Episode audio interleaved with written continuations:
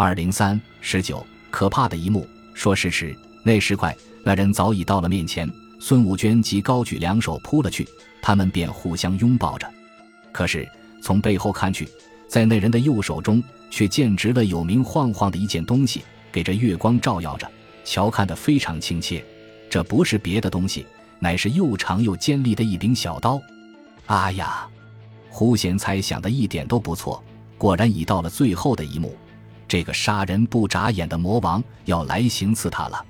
我一面这么想，一面便想拔足奔了去，要把他手中这凶器夺了下来。可是时候已是来不及，早见那人已把这刀高高举起，要向他刺了下来。我急得想要喊时，准至张口也像似禁住了的，竟是发不出什么声音来。在这里，我不免暗恨我自己太是无用了。而最是使人看了不忍的，这位天真无邪的少女。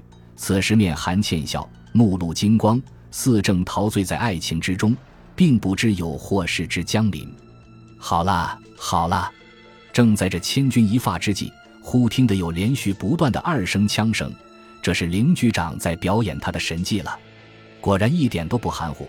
只见那人拿刀的那只手立刻便僵直的垂落下来，又听得当的一声响，那柄刀戟掉落在水门汀上，同时。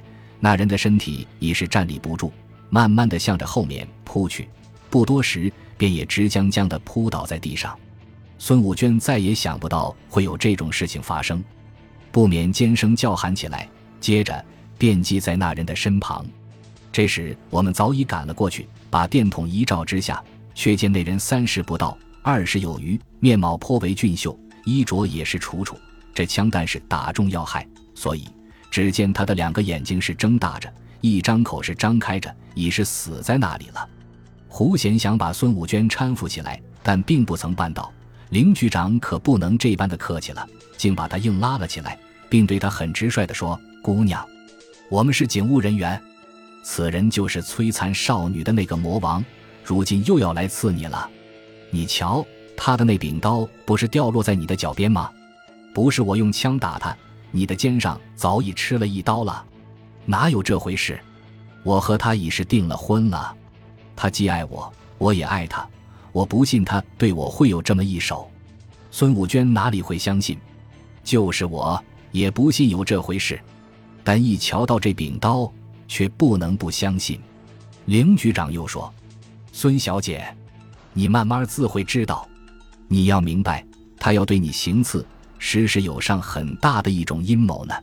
胡贤也对他说：“孙武娟最初仍不相信他的这位未婚夫今晚乃是要来谋害她的，但瞧到地上放置的这柄明晃晃的尖刀，又亲眼见到这刀却是从他手中落下，再把当时的情形一想，觉得事实却是如此。